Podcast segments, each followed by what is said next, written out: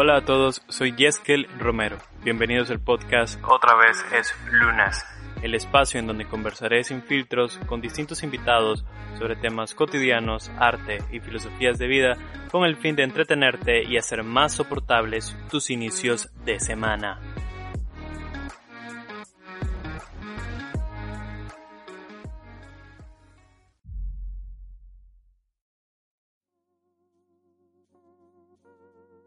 Es lunes, es lunes, es lunes. Bienvenidos al episodio número 15 de este podcast. Uh, el día de hoy pues tenemos un tema bastante interesante, una persona muy interesante, este que yo sé que muchos de ustedes pues ya conocen, ¿no? Estoy emocionado porque en realidad este episodio lo tengo planeado prácticamente desde que inicié este podcast, aunque no me crea el invitado porque tengo eh, como una serie de lista de temas y también a personas que yo, yo sabía podía abordar para luego hablar de esos temas. Entonces este es uno de esos episodios de esa lista especial. Así que bueno, ¿de qué vamos a hablar hoy? Vamos a hablar de memes y también de política de redes y política, de contenido y política, ¿no? Ah, es, un tema muy importante, sobre todo la política en Nicaragua, porque el nicaragüense ha crecido con... Todo humano es político, ¿no? Pero el nicaragüense ha tenido que pasar por muchas guerras y muchas situaciones y somos, somos como... Estamos curados de la política, pero también siempre estamos metidos en el medio, ¿no? Porque nos hace sufrir mucho cómo los gobiernos toman las decisiones que toman y pues son una mierda, pues. Sobre todo, pues es normal en Latinoamérica. Pero bueno, para esto tengo a a, Mapache, no voy a decir tu nombre, a Mapache para que me acompañe. Allá vos si lo querés dar más adelante, aunque no creo. Entonces, ¿cómo estás el día de hoy? En otra pasadita lo voy a dar. Muchas gracias y wow, no sabía que ya era algo que tenías planeado, pero me siento sumamente honrado pues de siquiera de ser considerado para platicar un rato. Así que estoy feliz y acalorado porque Managua no perdona. Bueno, bueno, perdona, y yo tampoco, porque en realidad le he pedido que apague el abanico para que, para que el audio, pues, sea, sea bueno, ¿no? Al final sea de calidad. Para que vean el sacrificio que lleva esta producción. Sí, Y de hecho, estoy, o sea, estoy reempapado, pero no importa, aquí estamos chilling, aquí tengo mil litros de agua por si me deshidrato. sí, yo no tengo agua, yo, igual estoy sudando, me siento ya alastoso, diríamos aquí en Guanica. Este, a ver, mapache, y, me va a gustar esto decirte mapache durante todo el episodio, ¿no? Es como tener un episodio con Batman y decirle, señor Batman, platiquemos, y no poder decirle su nombre, ¿no? Este, a ver, mapache, quiero hacerte una pregunta, que la pregunta que le hago a todos siempre. ¿Vos odias los lunes? Ah, no, pero me causan ansiedad, porque, digamos, mi lunes realmente es los martes, porque, bueno, yo soy diseñador, entonces la mayoría de los productos que entrego son como final, en fin de semana. Entonces, ya el, mi lunes casi un domingo. Pero lo único que me queda como, me da ansiedad como, ala, ya se fue otra semana, ya desperdicio otra semana de mi vida o algo así. O tal vez hay algo que no puede completar y eh, me da mucha ansiedad como, ala, ya otra semana del año, ya estamos ahorita en, a punto de entrar octubre y ya pusieron las decoraciones navideñas en el súper y que da como miedo, ¿sabes? Entonces a mí me causa, no lo odio, pero me causa ansiedad, más que todo. Y no te, pero no te consideras una persona ansiosa, ¿o sí? Nervioso más que todo, creo yo. Y del nervio se me torna, vos sabes, la ansiedad, como el no poder controlarme. Creo que me causa mucho conflicto, como, ala, quiero tener todo esto. O comienzo a sudar del nervio. Me consideraría más nervioso que ansioso. Creo que del nervio parte todo. Ok.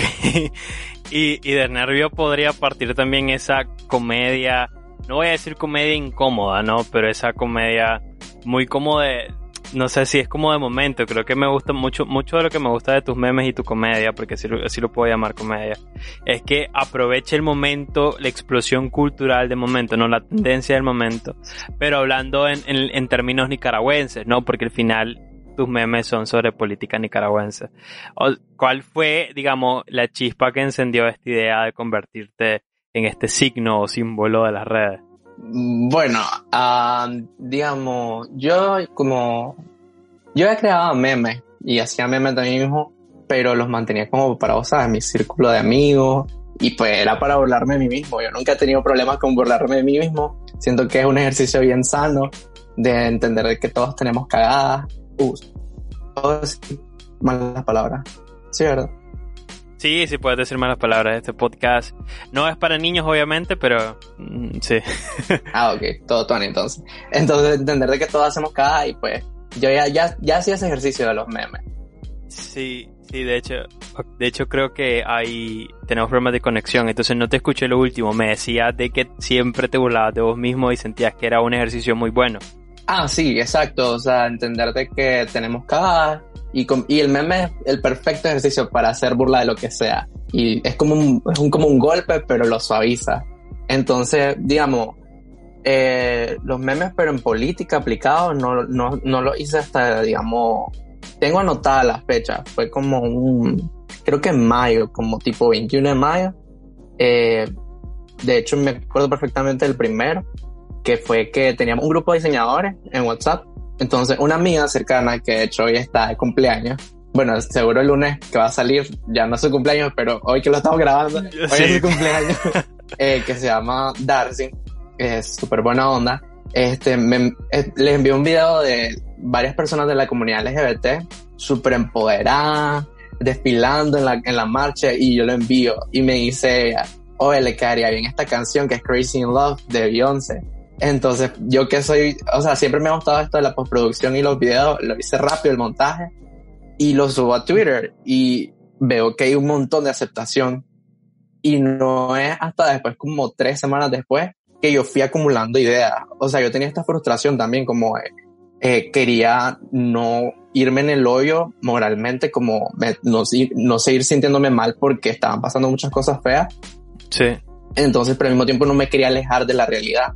Entonces vi como esta oportunidad de distraerme, que editando videos, pero al mismo tiempo sin alejarme de la realidad. Es como divertirme mientras, mientras sigo eh, reconociendo que estábamos por un proceso bien feo, estábamos eh, en un ciclo de violencia bien eh, arraigado, no arraigado, creo que se, se hizo, mm, se escaló demasiado la violencia. Pasamos de solo turbas a de repente ya estaban disparando. Entonces, todo eso, o sea, de por sí, no importa el momento en que, en que me escuchas. Eh, de nuevo solo voy a entrecortar. Entonces, ya miré que me vas a dar trabajo y tenés mucho calor también. um, sí. Miré que me vas a dar trabajo porque voy a tener que editar esto, pero no, no o sea, no hay problema, no te sientas... Eh, o sea, lo, lo único que no quieres es que perdas la idea me comentabas de que al ah, final era esto, ¿no? De que, de que sentías de que los memes o la comedia que estabas realizando te ayudaban como a, a, recordar la problemática que teníamos en ese momento, pero también a, a sobrellevarlo de otra manera, pues. Hablaba algo de como de impactar. ¿Ha, sido como de interés tuyo generar un impacto a través de, tu contenido? Mm, pues al inicio, la verdad, no me esperaba que llegara a tener impacto, sinceramente algo que me nació y siempre sigue naciéndome. Eh, siempre lo he dicho que es algo que hago a sentirme eh, que me divierta o me entretenga al menos. Y si no me entretiene a mí, yo tengo mi propio filtro, o sea, de calidad.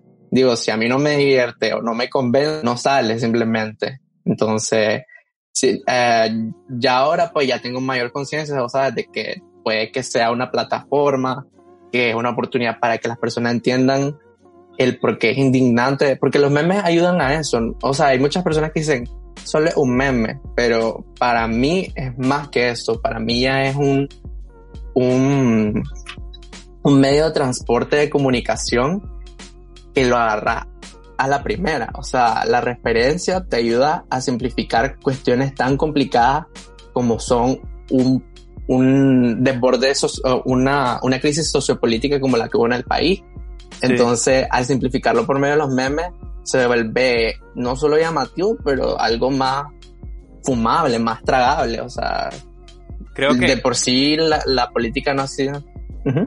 No te escucho, no, sí. Eso lo iba a terminar de que, de que la política siempre ha sido como el tema menos favorito de las personas en general, en este país en específico, porque siempre lo han visto como un chorizo. Como diría la ley de Anacal, esta verga es un chorizo. Entonces, el hecho de siquiera desmenuzar las situaciones por medio de memes, que ya de por sí es divertido, ya lo hace todo más pasable y como un tema de, pues no de mayor interés, pero al menos que te darías los 20 segundos que dura un meme o 10 segundos de siquiera verlo y captar la idea en un 2x3. Claro, para mí el meme es un arte, porque definitivamente un arte para la comedia, pero también como para, como decimos, simplificar un poco temas tan complicados como la política, pero también tan dolorosos, porque como, y eso es lo interesante, es lo que me llamado la atención también, cómo hacer de la tragedia una comedia que bien puede sonar feo, pues, y no quiero que se malinterprete, pero simplemente creo que, que, siempre se ha hablado a través de la, del teatro también que la tragedia y la comedia son prácticamente la misma cosa, ¿no? Las dos caras de la misma moneda. Entonces, y creo que ese simbolismo que, que es como, no estás consciente de ello, pero al final del día es como, ok, esto es lo que está sucediendo, pero aquí te lanzo este meme para que entendas lo que está pasando, para que reflexiones sobre lo que está pasando y para que te rías de mí o conmigo sobre lo que ocurre.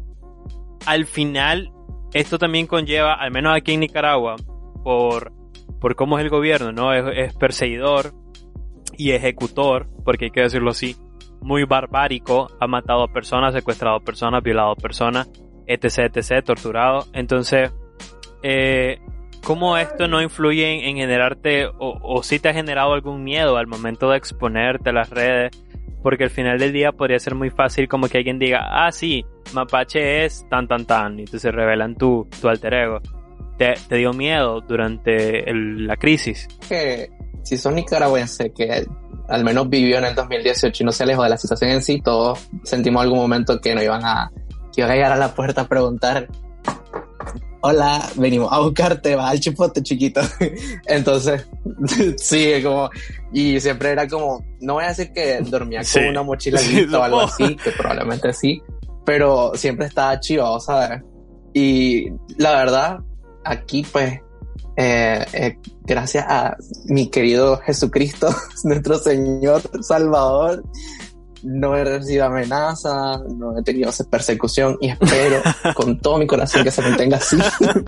no sé si es porque he sido muy precavido, no sé si es porque no ven como una amenaza en sí mi contenido, que pues no sé, la verdad nunca he hablado con una persona que sea pro gobierno y que vea mi contenido, sería interesante de hecho, pero por suerte no he corrido con eso, o sea, esa como amenaza recibida eso y, y, si la he recibido, pues probablemente nunca las leí porque bloqueo la mayoría de la gente pro gobierno que veo mis redes.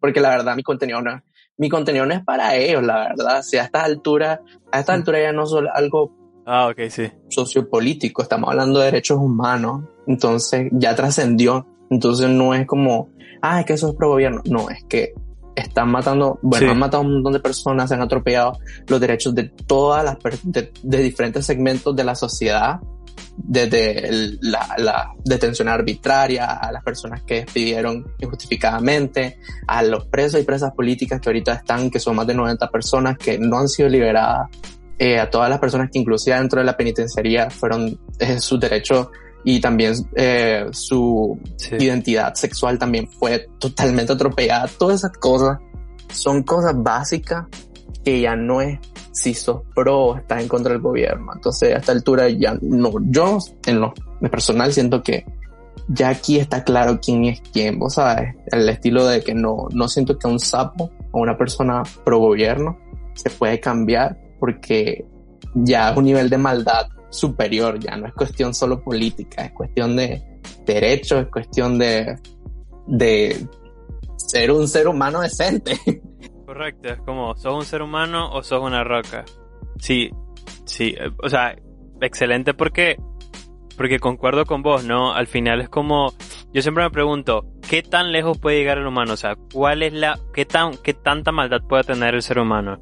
Este, y, digamos, nunca me dejó de sorprender. Me di cuenta que, o sea, con esta crisis de que o sea, es, es, terrible la manera en cómo el ser humano puede llegar a hacer cosas muy, muy malas, y no solo porque están completamente ciegos o son fanáticos, sino porque así son, ¿no? Son, son seres totalmente insensibles que provocan mucho daño. Y aún así, y aún así también considero que dentro de las pilas, qué sé yo, de los trabajadores, sobre todo de los trabajadores del gobierno, hay mucha gente que está súper inconforme. Yo lo he escuchado a primera mano. Este, y, y me parece que lo mismo, ¿no? Es feo que al final te das cuenta que a este gobierno ni lo quieren sus propios trabajadores, pero todos tenemos tanto miedo que igual, este, pues sentimos el, el, como que la presión, ¿no? La bota de que en cualquier momento, si queremos como no aceptar esto y sublevarnos de nuevo, pues lo que va a haber es el doble de violencia. Este, porque es terrible. Al final del día, cuando podías lanzar un meme que podía ser relativamente exitoso, y luego te das cuenta de una noticia terrible en contra del, de las jóvenes y los jóvenes, este, ¿cómo te sentías? ¿Cómo, cómo manejaba esos dos sentimientos? Um, bueno, mi primer, en ese momento el hashtag SOS Nicaragua tenía un, poder diferente al que tiene ahora en Twitter, porque antes, bueno, así yo lo veo yo, desde mi perspectiva, ese hashtag funcionaba como un río, funcionaba como ese canal de toda esa información donde yo, en lo personal, yo pasaba actualizándome. Y yo tenía una regla muy, muy básica que era de que eh, no publicar memes hasta que hubiera una resolución porque yo sentía que entorpecía el flujo de información. Eh, también por respeto, también digamos, un ejemplo ha sido el día del incendio en el Carlos Marx. Ese día yo estaba, me sentí hecho paste. Eh, me acuerdo que pasé llorando y después me acuerdo que fue la primera vez que canalicé, siempre he canalizado como emociones fuertes como la ansiedad, mi ansiedad y también mi angustia en algo como en lo audiovisual, ¿sabes? Lo canalicé, normalmente llevaba rato canalizándolo en memes divertido, pero esa vez del Carlos Marx, ese incendio me golpeó bastante y decidí hacer un, como un, homenaje con la canción que canten los niños y puse y, hice y, y, en colaboración con Ocupains que les quiero mucho por cierto eh, me ayudaron a buscar recoger como todas las víctimas menores de edad y sacamos el video. Y no le pusimos logo ni nada porque sentía que quería que se, difundiera y como que causaba un choque ver al tigrillo así todo, todo, todo bandido y por otro lado ver unas velas con las caras de los niños y niñas asesinados. Entonces fue la primera vez que publiqué un video que hice canalizando que no fue tan divertido y que no puse mi tigrillo. Em, por, porque sentía que chocaba y no, no, no, se perdió un poco el respeto a la víctima. En ese, en ese momento así lo sentí. Entonces, y el tigrillo realmente se lo pongo porque he descubierto que WhatsApp es casi el narcotráfico de memes. O sea, ahí anda por todos lados. Entonces, yo lo hago como una, como una vara para medir. O sea, me gusta como de repente hasta a mí me ha rebotado en los grupos familiares. De repente aparece mi video y yo así como, jaja, yo hice eso y no tienen ni idea. Y entonces... no saben quién soy. Sí, entonces es divertido y de repente me dicen, ay, ahí me envió mi mamá o mi abuela o mi tía y entonces eso me divierte mucho.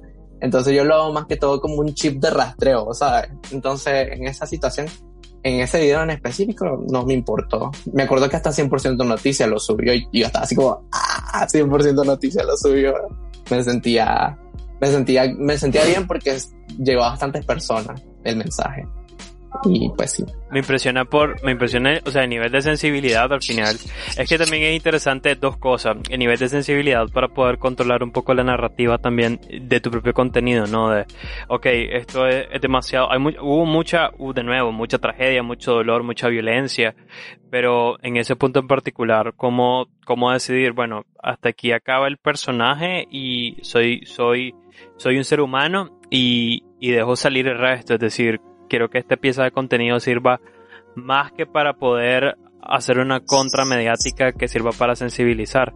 Entonces, me parece, me, parece muy, muy interesante, me parece muy bueno, pero sobre todo noble porque mucho de lo que he visto en la política actual de, de, todos lados, ¿no? De derecha o de izquierda, en la política nicaragüense, y me imagino que sucede así en el resto de Latinoamérica, es que aparentemente todo el mundo quiere su, su momento de reflector, ¿no? Su momento de fama y lo que crea al final es como una serie de disputas de intereses, sobre todo personales y económicos, que no permiten que, que haya como, digamos, una verdadera sensación de, de, dirección y cambio. Es terrible porque siento a veces, y no sé si te pasa a vos, que estamos como condenados, ¿no? A repetir el mismo siglo como un infinito acá en Nicaragua, el mismo eh, ciclo de, de violencia y, y, de, y también de, de ignorancia, porque hay que decirlo así. Yo te quería preguntar por qué mapache. O decir, ¿por qué mapache y por qué el tigrillo? O sea, sí me mencionaste que la idea del tigrillo es como tener una marca para poder medir cómo es que se eh, distribuye en el mercado negro tus, tus memes. Este, pero ya hasta me enseñaste que tenés stickers también, tenés stickers y están súper de verga. Por si la gente quiere stickers, yo se los puedo mandar por WhatsApp luego, ¿no? Si, si me los piden. Este, están súper de verga, pero ¿por qué el tigrillo? ¿Por qué, ¿Por qué escogiste un tigrillo y por qué mapache el nombre? Mira, la verdad es que en sabias palabras de nuevo de Lady acá, esa doñita, esta verga fue un chorizo, la verdad. Todo fue casi, ok, bueno, vamos a dejarlo así. El, yo me identifico con los mapaches porque son mi animal favorito. Y yo ya había pensado en ese nombre, mapache jambao. O sea, siempre me ha gustado la combinación, como se veía. Me gustaba, me gustaba como un mapache y cada vez que ellos corren con, con la comida que se roban, se corren súper jambados, o sea, todos jambecos, corriendo como una rata. Entonces a mí me divertía sí, eso. Sí. Y entonces, y también yo a veces me siento bien jambado, o sea, yo ya a veces me quedo así como, o sea, hago o digo algo, o hago un favor y después me quedo que jambado que soy, vos. Entonces, ya tenía la idea plantada. Entonces, ya cuando vino todo esto, eh, cambié mi nombre, o sea, lo más sensato era como bajar el perfil, porque más que todo lo de esto de guardar la identidad, número uno, porque no quiero que las personas cercanas a mí le llegue, vos sabes, porque aquí la gente a la hora de tomar venganza por sus manos, no importa quién pringuen, vos sabes, entonces no quiero, no quiero como que afectar a mis familiares o a otras personas que no tienen nada que ver con lo que yo hago. Entonces siento que es como parte de responsabilidad de entender de que lo que estoy haciendo puede tener sus repercusiones, ser consciente de eso y tratar de, pues, al menos, si me pringa, que me pringue solo a mí, pero no a mi familia. Entonces, eso uno. Y pues las condiciones que están aquí no, no, no, no, no es para estar de lo más salsa, como, oye, soy yo. Aquí estoy. Admírenme. Admírenme qué guapo que soy. Este es mi link de mi Instagram personal. No. Entonces, y aquí viene el otro. El tigrillo, que de hecho, madre, te voy a dar, no sé, ahí vemos cuando te doy uno, pero eh, tengo el sticker, vos sabes, en físico. Este fue un... ¡Wow! ¡Qué cool! Sí, esta fue una ilustración que hice para una clase que nos pidieron que hiciéramos ilustraciones de, de animales. A mí me asignaron un tigrillo. Entonces, cuando se le dio a mi profesor, que se llama... Uy. Sí. Ok.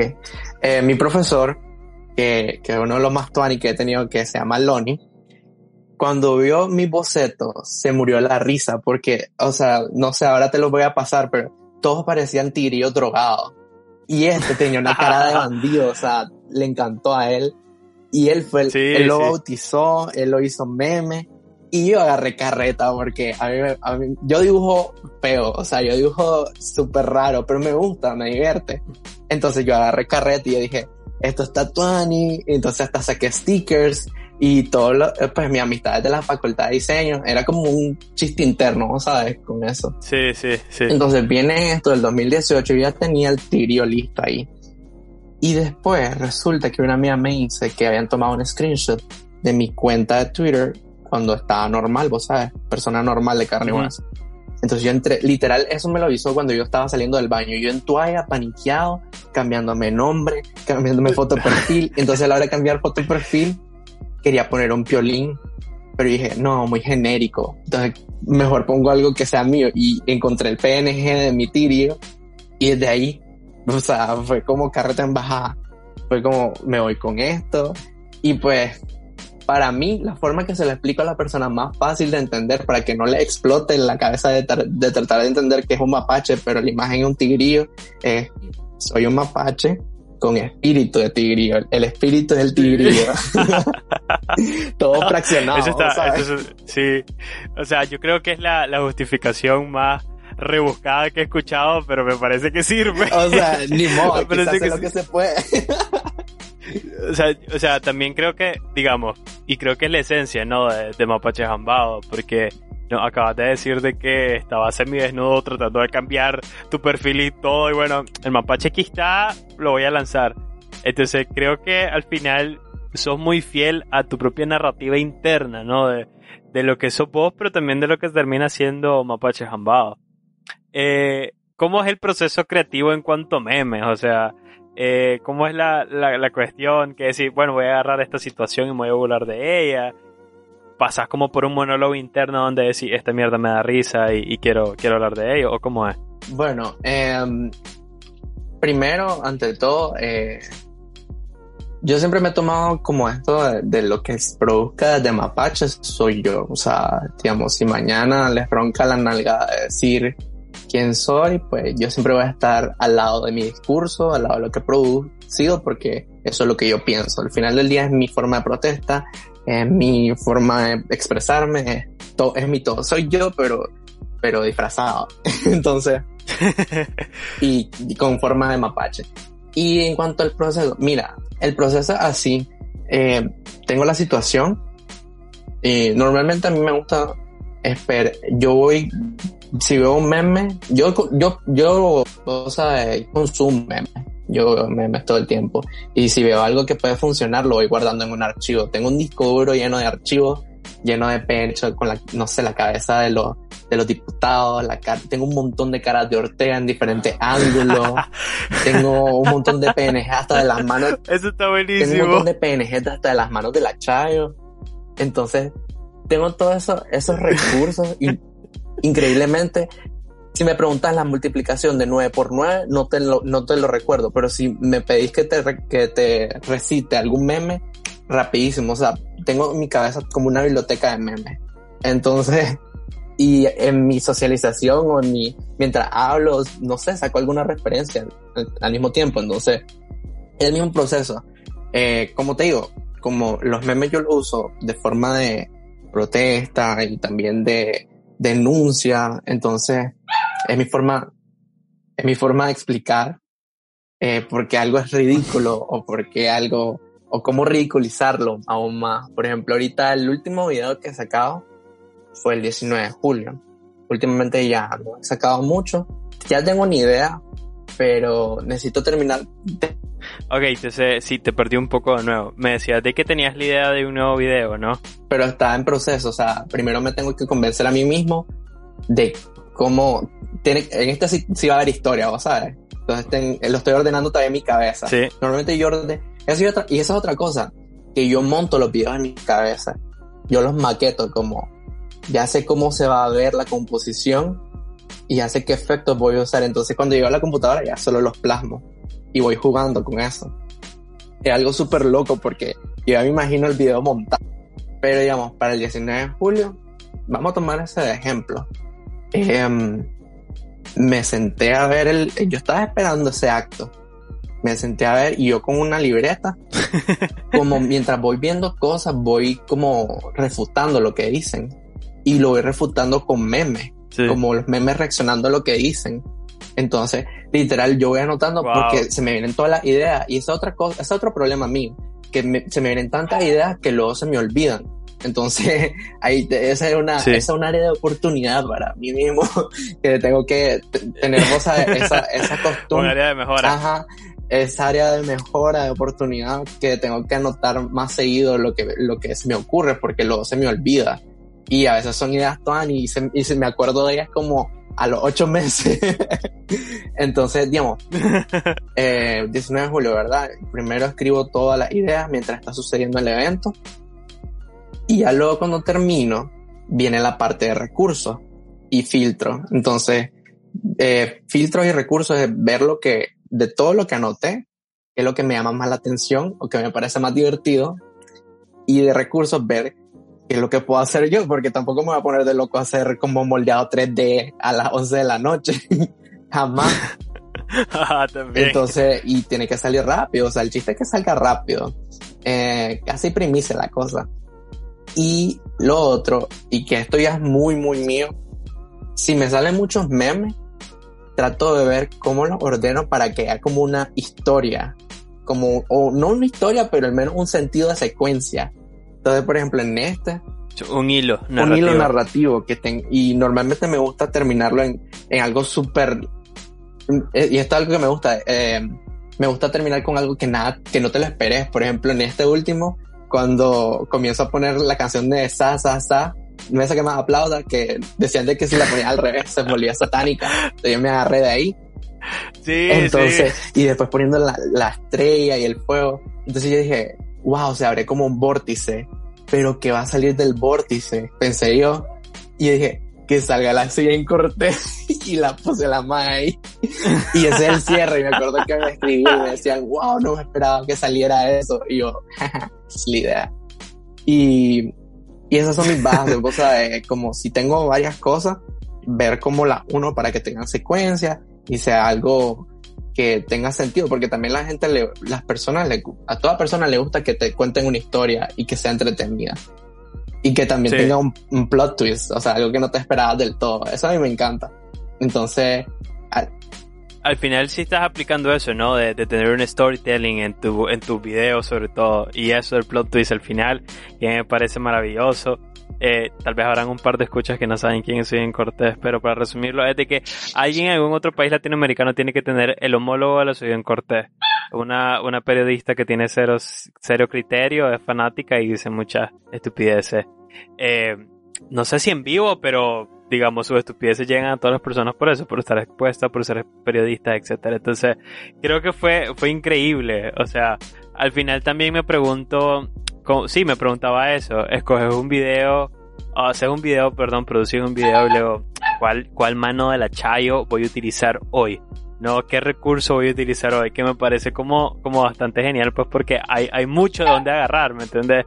Al final, siento que tus memes me hacen ver a estas personas como, como menos. Es decir, me hacen, me hace sentir que ellos no son tan peligrosos, que de verdad que sí lo son pero me hace sentir que no son tan peligrosos como de verdad lo son y me hace sentir un poco más empoderado, ¿no? Un poco más valiente. Porque es un poquito como, como Harry Potter y el prisionero de Azkaban, o sea que te acordás de este ropero en donde salía la cosa más horrible y utilizaba este hechizo ridículo o algo así y se volvía como eso, un chiste literal y entonces luego los muchachos podían como que lidiar con eso creo que es, es literal, loco. O sea, sos prácticamente un mago de la escuela de magia o algo así, ¿no? Entonces. y, y está súper de verga porque también es una de las cosas que no, que no veo que hace mucha gente, ¿no? Sí veo que hacen comedia en Nicaragua, pero un poco, un poco barata, o sea, eh, y hacer comedia sobre política o sobre cuestiones sociales de tendencia requiere como de una sensibilidad y también una agudeza bastante grande como para, ok, agarro esto y saco esto. Entonces, me gusta mucho eso de, de que hablas en, en lenguaje meme, ¿no? Al final el, el, meme en, la, en, el internet se ha vuelto un lenguaje. Ahora, creo que tengo una pregunta para vos que sería algo así como, ¿te has visto, te has visto en medio en las redes, siendo mapache, mapache jambado, te has visto como en, en alguna, alguna polarización, es decir, en Twitter sobre todo, te has visto en medio de, de alguna pelea en Twitter o has tomado bando? ¿Qué pensás de la polarización de, de, en las redes sociales, ¿no? Donde miras como dos grupos de choques pero digitales y se empiezan a agarrar. ¿Qué papel toma ahí el justiciero mapache jambao? Mira, literal, de hecho había pensado en eso como, porque ahora literal Twitter se partió en dos prácticamente y ya ni sé cómo explicarlo. A unos le dicen que es el vandálico tóxico y pues yo creo que por ahí está. Entonces, no sé, para mí todo estaba en paz hasta que la Nación del Fuego atacó. Sinceramente, porque, y a veces trato de, ok, yo sigo como a 3.000 personas por ahí, entonces yo me cae una ristra de tweets en mi timeline. Entonces, a veces yo me pierdo lo, lo, o sea, las peleas, hasta que me envían el link a mí como, ya viste que, que le respondió esto y lo otro. Entonces, normalmente cuando veo peleas, mmm, veo la respuesta. Yo siempre he pensado que si vos pensás que la otra persona está receptiva, que si la otra persona te está escuchando siquiera, o te está poniendo en mente lo que estás escribiendo, vale la pena. Pero si es una persona que te invalida lo que estás diciendo solo por su huevo o por su ovario, solo porque o saca cuestiones que no son hechos o cuestiones que nada que ver, o sea, por ejemplo, decir de que su religión le dijo tal cosa y la otra persona que, que su ideología política le dice otra. Entonces, y por eso van a invalidar el pensamiento de otra persona, ahí ya no me parece, porque es como, es tuyo, propio. Y el hecho de que ni siquiera tenga la apertura de escuchar a la otra persona o de aceptar que es un punto válido, ya me parece que es una pelea, no es una, ya ni siquiera una pelea, simplemente gastar saliva con la gente. Entonces, yo por lo general tengo una regla de no, si voy a pelear en Twitter, evitar que sea, si, si, si se pasa de más de tres tweets con la otra persona negando todo lo que decís sin tener algún tipo de pruebas o algo, o simplemente que parece que no va a ningún lado la conversación, parala, o sea, no vale la pena en lo personal. Yo siento que no vale la pena porque la otra persona está encerrada y más bien te va a jalar un, a un, a un a los insultos. Normalmente va a terminar en insultos, va, ninguna de las dos personas va a salir ganando porque ninguna va a dar su brazo a torcer. Entonces yo normalmente tengo esa regla como, si puede evitar pelear, mejor porque si la otra persona no está receptiva, no sirve. Pero tampoco quedarse callado con cuestiones que la verdad no van. Por ejemplo, ahorita con esto de las niñas, que ha sido un tema súper controversial, súper indignante. ¿Cuántas niñas, discúlpame, cuántas niñas en una semana? Creo que más de tres o cuatro. Ok, han sido como cuatro asesinadas, si no me equivoco. Y los casos de violación sí ya te pierdo cuenta, porque imagínate, hoy mismo que se está grabando este podcast, hace solo un poco, hace una hora estaba leyendo que a una muchacha en embarazada la asesinaron y violaron. Y sí, terrible. Entonces, como, le, de hecho le estaba comentando a mi mamá, como, esto parece como pandemia, pero de violencia. Pero a lo que voy es de que ves comentarios súper como ya, ya ni siquiera como fuera de lugar, sino irrespetuoso. Gente echándole la culpa a las mamás, de que dónde estaba la mamá en ese momento. A cuestiones que literal se habla de que la mamá fue a poner la denuncia en, en diferentes ocasiones a la policía.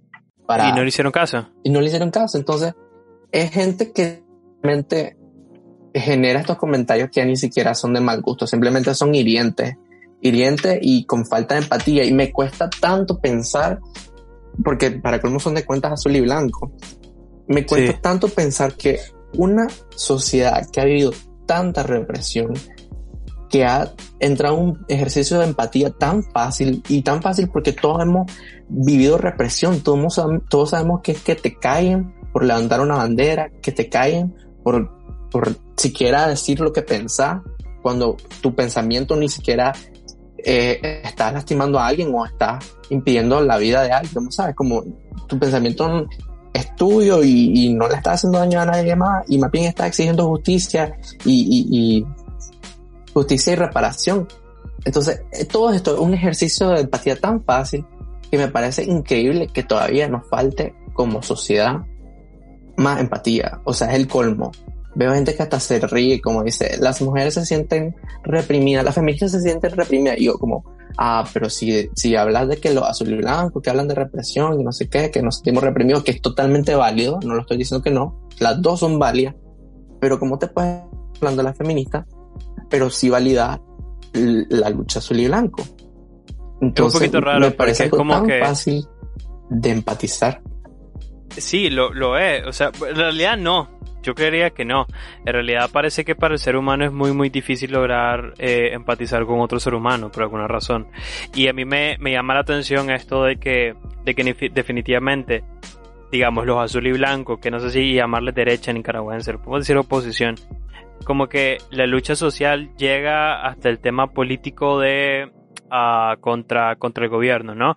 Pero todo lo demás que refiere a lo social, incluso lo medioambiental, dejémoslo de un lado porque todo eso es política de izquierda y no sirve para nada. Y es totalmente un error porque veo mucho, veo mucha gente mayor de edad azul y blanco en Twitter y en Facebook, este, eh, pero son mayores. No sé si los puedo justificar, pero son estas personas que de pronto no, no tienen la capacidad para poder aceptar nuevas cosas o, entender la idea de que la política no es solamente izquierda o no solamente derecha, muchas veces es una cuestión de, de una combinación de políticas del, mismo, del mismo tipo. perdón, de diferente tipo. Entonces, pero veo a estos jóvenes que, que son azul y blanco y que son de derecha que en cuanto escuchan feministas como un trigger, o sea, empiezan a atacar, ¿no? Y luego está tu homólogo que hace memes pero hace memes como burlándose de todas estas minorías o personas que, que se ven totalmente, qué sé yo, uh, no sé, dañadas constantemente en la sociedad todo el tiempo. Pero, y está tu homólogo, ¿no? El que hace memes burlándose de, de las mujeres, de las feministas, de la comunidad LGBT, LGBT etc, etc. Y, y es difícil, ¿cómo haces? Porque al final es como, vos haces lo mismo, haces lo mismo, haces meme, haces comedia, muy buena para mí, por cierto, y luego hay otro tonto, y lo voy a decir así, hay otro tonto, que hace lo mismo, pero en sentido, es para invalidar lo que decís, porque lo que decís es una, es una ridiculez, cuando no es así, o sea, realmente hay asesinatos todo el tiempo. Entonces, ¿qué, ¿qué, te hace sentir el hecho de que ocupen también la comedia o los memes, pero para hacer sentir peor a cierto sector de la población? Ok, el meme un vehículo y el meme de igual forma, y es un arma, es un arma de difusión tuanísimo porque lo, lo compartís porque te divierte, le entendés, crea este sentimiento de pertenencia porque vos entendés la referencia.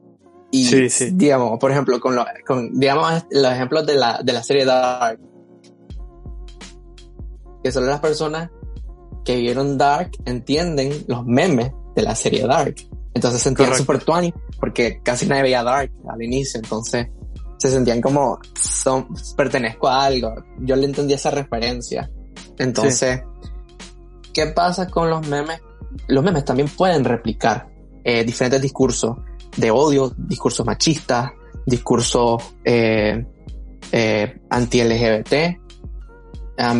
anti-homofóbicos, transfóbicos, todo eso. Y yo he tratado, no sé, me parece super vil y no sé, me parece una clase lo que era la verdad tener algo tanto ani como los memes y usarlos para simplemente invalidar otros sectores que han estado de igual forma en la lucha, igual han aportado su grano de arena, existen, eh, son personas totalmente válidas y el hecho de simplemente usar, eh, estar eh, retransmitiendo estos, estos discursos eh, me parece loco, no sé, no, no, no, me hace clic.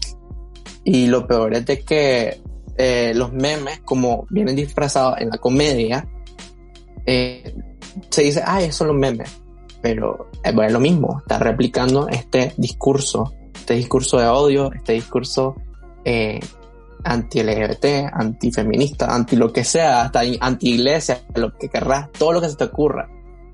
Eso tiene mucho sentido. Hace, hace algunos meses estaba viendo como un grupo de comediantes mexicanos que hacen stand-up y estaba, sí, parece que hay una especie de, de, de, discusión acerca de hasta qué punto un comediante puede hablar de algo sin ofender a X grupo de la sociedad, ¿no? Hasta qué punto yo puedo hacer chistes de negro, hasta qué punto puedo hacer chistes machistas, etcétera, etcétera. Y, y estaba bien polarizada la conversación porque eh, ciertos comediantes hablaban de que no, en realidad lo que estás haciendo es como reafirmando ese estereotipo o ese tipo de violencia a través de la comedia y, estás normalizando las cosas, mientras que el, otro grupo decía, cada vez que yo lo menciono, se vuelve a traer a la mesa este, esta cuestión y la gente lo recuerda y es por eso que también la gente se plantea luchar en contra de eso. Entonces eran dos ideas válidas, pero que estaban contrapuestas. Pero yo creo que, digamos, en cuanto a memes y en cuanto a comedia, es muy simple. Si la comedia es buena, si haces muy buena comedia, lo que puedes lograr es definitivamente poder crear humor negro, pero que a la vez tenga un sentido un poco incluso crítico y, social y también vanguardista. Es muy posible, pues, pero depende mucho del, lado o el comediante. Pero si sos el típico, en el caso de Nicaragua, el típico niñito azul y blanco que, que se miró un video de Trump sobre cómo Trump es el mejor presidente de Estados Unidos en YouTube y sabes un poquitito de economía y odias a Ortega y decir Somoza es mucho mejor, pues lo único que vas a crear es un meme, es un meme idiota. y yo tal vez quería aprovechar este momento para, para hacer una crítica sobre eso. Pues hay mucha. Yo estoy cansado un poco, Mapache. O sea, yo estoy cansado de tener que, que ver cómo esta polarización, porque realmente ninguno, sobre todo el lado de los azules y blancos, creo que están muy mal. Al final, esta lucha es de todos y, digamos, las personas que estaban de inicio luchando por los derechos de, de los ancianos, luchando por, por, por las reservas nicaragüenses, y luego esto escaló todos nos metimos en esto, pero definitivamente no puede haber ningún tipo de revolución social aquí donde sea, si no es que todos los grupos están ahí, ¿no? Venir y pretender de que solamente porque perteneces al grupo feminista o LGTB, sos, sos, sos de izquierda por definición, pero eso no implica que vos sos un dictador de izquierda como el que tenemos acá. Y bien que han, han habido dictadores de derecha también. Entonces, es un poco difícil. Y la pregunta que te quería hacer al final era, ¿cómo, ¿cómo maneja eso? O sea, al final te han tildado a vos. A mí me han dicho de pronto comunista, a mí me vale verga, porque no me siento así. este, pero vos te han tildado a comunista, que sos muy de izquierda, o que de pronto sos muy de derecha, o cómo. Mira, yo lo que hago es simple, voy al espejo y me digo, sos un mapache, no lo olvides. No, mentira. No, mira, fíjate que. ¡Wow! Está buenísimo eso. Eh, me recuerda a mismo quién soy. todos deberíamos ser un mapache. La verdad es que todos tenemos espíritu de mapache y por eso regalo los stickers. Por eso, yo digo, mapache. O sea, yo por eso regalo los stickers porque yo, la verdad es que quien quiera ser un mapache es un mapache. Así que casi que estoy haciendo mi movimiento, mi propia campaña. Sabes. Sí, yo, yo, quiero, yo, yo votaría por un mapache para presidente, te lo juro. O sea, si me dieran a escoger entre la oposición y todos los candidatos que hubiesen, escoger. Más es que sí, yo no, no, no ni modo, yo escogería por el mapache, sería la mejor opción. O sea, te imaginas, un mapache con corbata, ala. me lo imaginé, qué cosa más linda. Te voy a decir una cosa, si nosotros tuviéramos un mapache de presidente, Nicaragua tendría exposición mundial muy rápido. Vendría mucha inversión y a la par sería muy divertido. Y digamos, el lema de tu campaña puede ser sticker gratis de mapache para todos. Y con eso para todo. Sí. Dos tienen un sticker, todos tienen un sticker. revisen en el, en, el bus, ahí debajo de ellos hay un ah. sticker. Sí, además el mapache es un animal muy inteligente, es el perfecto animal interior, espíritu animal. Sí, bueno, el Mira, este, cuando, porque la prensa me hizo un artículo y me dijeron como, este, ese yo me, yo me fui de nalgas cuando me dijeron que, que, iba a salir en la prensa. Me dijeron sí que, que, que me iban a tomar fotos. Y lo que hice es tengo como un disfraz que es como una pañoleta con el logo y pues mi gorro y mis lentes. Y ya con eso voy sobre. Ah, qué verga. Sí. Qué verga. Está súper. Pero sí. De hecho, lo, lo, que yo iba a hacer para la portada de tu episodio, para, para, para tu, tu episodio, sí, el lunes, es como poner un mapache real y dibujar sobre él. Entonces me, me estaba, desde, desde, antes de que empezáramos a hacer el episodio estaba emocionado por dibujar eso. Entonces, sí, y de hecho pues que eso voy a hacer. Va a ser una de, de las portadas que más voy a disfrutar hacer. Pero contame, me dijiste de que tuviste una experiencia como difícil este año, ¿no? Durante la marcha LGBT. Bueno, no marchas, no, marcha virtual, pongámosle. Sí. El día, pues. Ajá, correcto. Sí, porque, pues, yo siempre o sea, mi logo tiene la bandera LGBT. Por favor. Tiene 50. Siempre me he dicho que soy un nicaragüense que es parte de la comunidad LGBT. Entonces, pero no dejo de ser nicaragüense. Entonces, sí. Eh, fue difícil porque número uno, pues otro año que no se puede salir a marchar. Número dos, estamos en pandemia hay un virus mata viejo. Así leí en Twitter que le llaman virus mata viejo al coronavirus. y digo, qué malo. Lo siento, viejitos. Lo siento, viejitos. eh, no salgan. de bien cerrado lo más. Eh, entonces, ya el hecho, ya el hecho de estar encerrado jode mucho la, la mente, o sea, eh, a mí en lo personal me ha puesto más sensible. entonces, eh, ese día yo publico un video sobre la comunidad LGBT en, el movimiento azul y blanco, pues la lucha azul y blanco, mejor dicho. Y estuve feliz pues, porque no recibí ningún comentario negativo. Yo creo que la gente entiende en parte como, esta es mi casa, estos son mis videos. si no les gusta, al menos tengan el respeto de no ponerme algo feo, ¿sabes? Pero eh, la página de la Unidad Azul y Blanco subió una foto inclusiva eh, donde salía una persona con la bandera LGBT y de fondo la bandera de Nicaragua. Toani, de hecho, muy linda, creo que la tomó la fritanganica, si no me equivoco. El súper talentoso. Y pues bonito y todo. Pero los comentarios, ay Dios, mira, ahí, ahí la nación del volvió a atacar poniendo de que... Maldita Nación del Fuego. Maldita Nación del Fuego, porque mira, es que mira, ay, mira, es que me acuerdo y me da ñañara. ñañara, no sé si sabes qué es ñañara, pero es como repel, como... porque... Como repelús. Ajá, porque los comentarios súper fuera de lugar ponían, esta lucha no solo es de la comunidad LGBT, esta es la lucha de todos los nicaragüenses. Yo no luché por esa bandera de arcoíris y yo me quedo como, maje, perdieron todo el punto del post. Literal, el punto era lo que ustedes no quieren, que se visualice que nosotros existimos. Literal hay gente que dice que, y es que existe la gente bisexual, y es que existe la gente homosexual, y es que existen lesbianas. Claro que que existimos. Y también, y, el mismo discurso que ellos dan es parte del problema, porque dicen, aquí no hubo mayoría, ustedes no fueron mayoría, es que no es que seamos mayoría, o no es que sea, no, se, no se luchó por esa bandera, pero es lo que me identifica. Entonces, y, y lo que, y, o sea, ellos están bien si ponen la bandera de la iglesia, pero yo estoy mal si pongo la bandera LGBT. Entonces, yo soy católico, yo soy católico LGBT, yo soy un mango con arroz. Entonces, eh, a lo que voy es de que, ¿qué les, qué les quita? ¿Qué les molesta? Que este, la bandera LGBT también presente en esto. esto una, ellos mismos dicen que todos están, deberíamos de estar unidos, toda la lucha por todo, y entonces y los como que esté la bandera LGBT y que ellos no lucharon por eso. Claro, vos no, vos sos hetero porque no puedes, no, no quieres ver que alguien más diferente a vos diga, oye, yo también estoy en la lucha, yo también estoy haciendo algo, Tuani. Entonces, les incomoda, les molesta que siquiera exijamos que se nos reconozca que existimos, que somos parte del cambio, que también somos creadores de contenido. Muchas personas que crean contenido en Nicaragua son personas de la comunidad LGBT que merecen mismo reconocimiento, eh, no están haciéndole daño a nadie, no estamos diciendo de que se luchó por la bandera LGBT o, o toda la lucha LGBT, no, estamos diciendo oye, mira, todas estas personas, hay, eh, hay este, personas indígenas, hay personas campesinas, hay personas feministas, hay personas pro vida, hay personas eh, LGBT, y adivina que todos estamos aquí juntos por una misma razón, y exigir justicia, reparación y elecciones libres.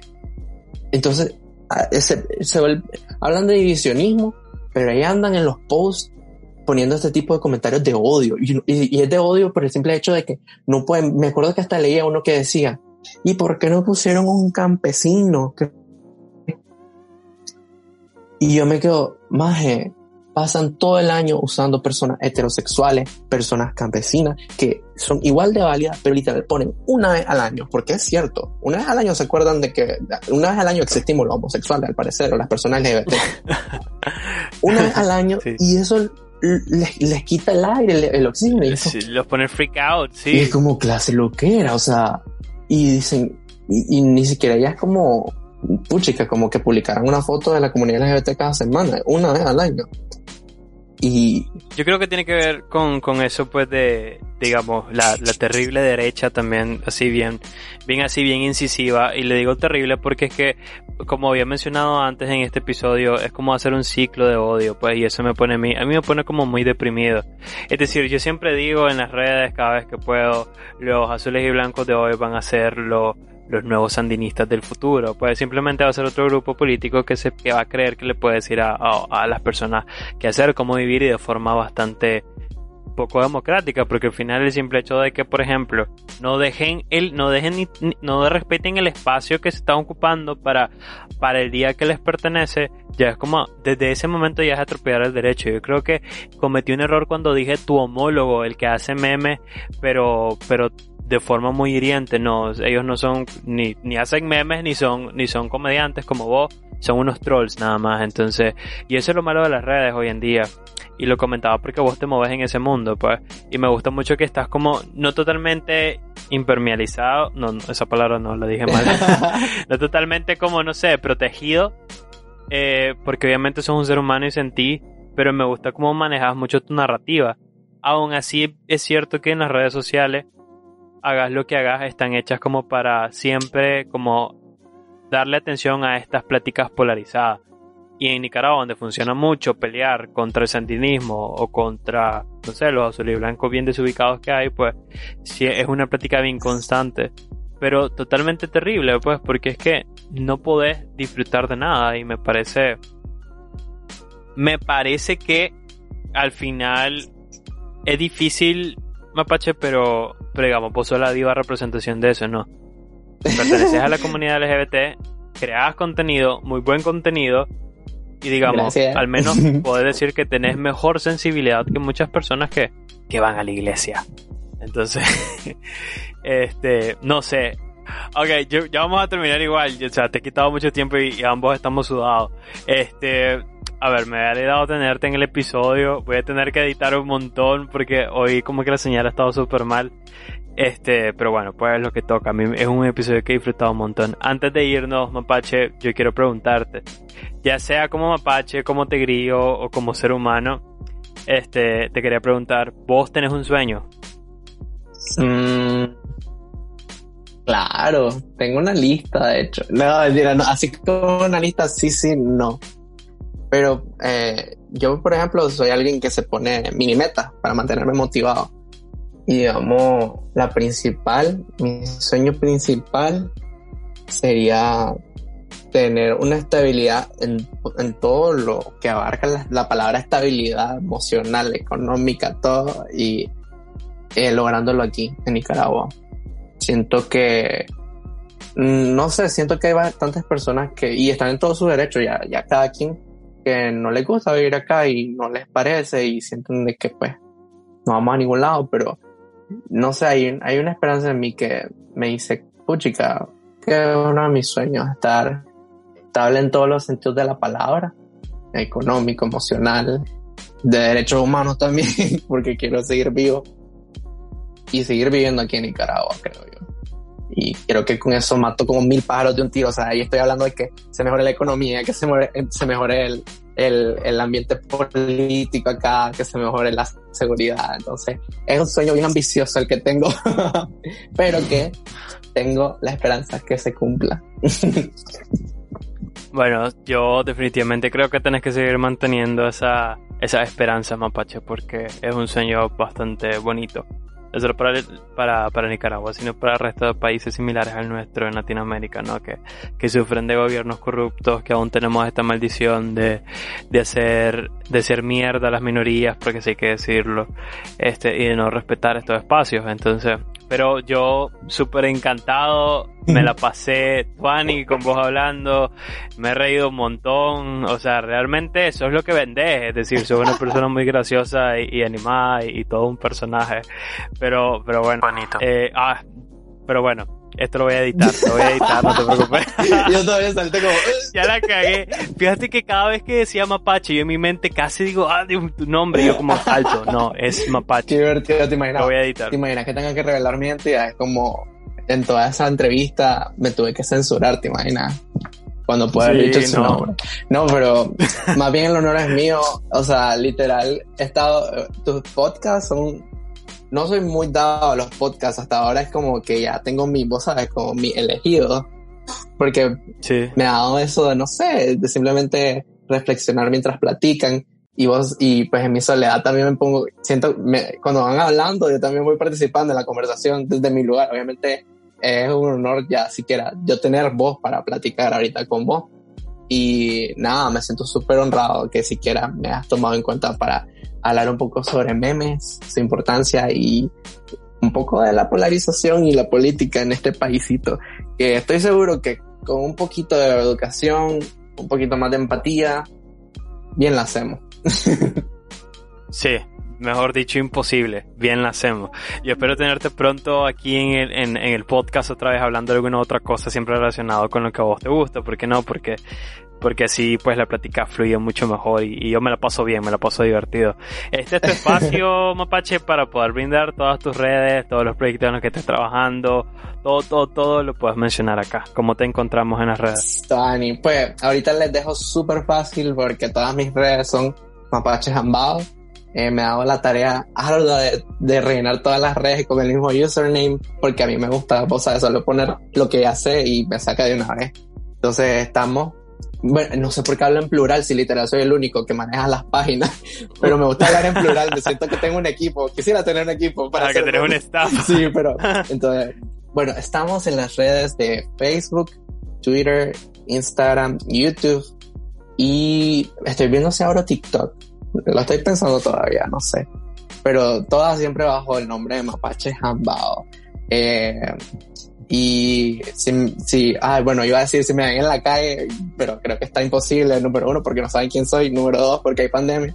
Bueno, si se puede dar en el posible futuro, yo regalo stickers a personas que les gusta lo que hago, porque siento que es un regalo de mí para ti. Entonces, son gratis. Si alguien les está vendiendo stickers del mapache, repórtenlo conmigo porque tengo que hablar seriamente con esa persona. La otra vez me estaban diciendo, ¿cuánto cuestan? Y yo, uh, ¿quién te ha estado cobrando número uno? Entonces, y, ah, bueno, y también, pues... Están pirateando el mapache. Imagina, no. Y ya en otros proyectos que estoy ahorita, pues, es muy divertido hacer memes, pero también tengo que vivir.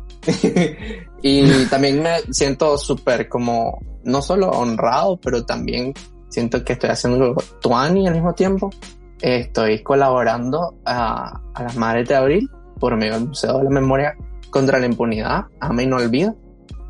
Uh, de hecho, también aquí haciendo competencia.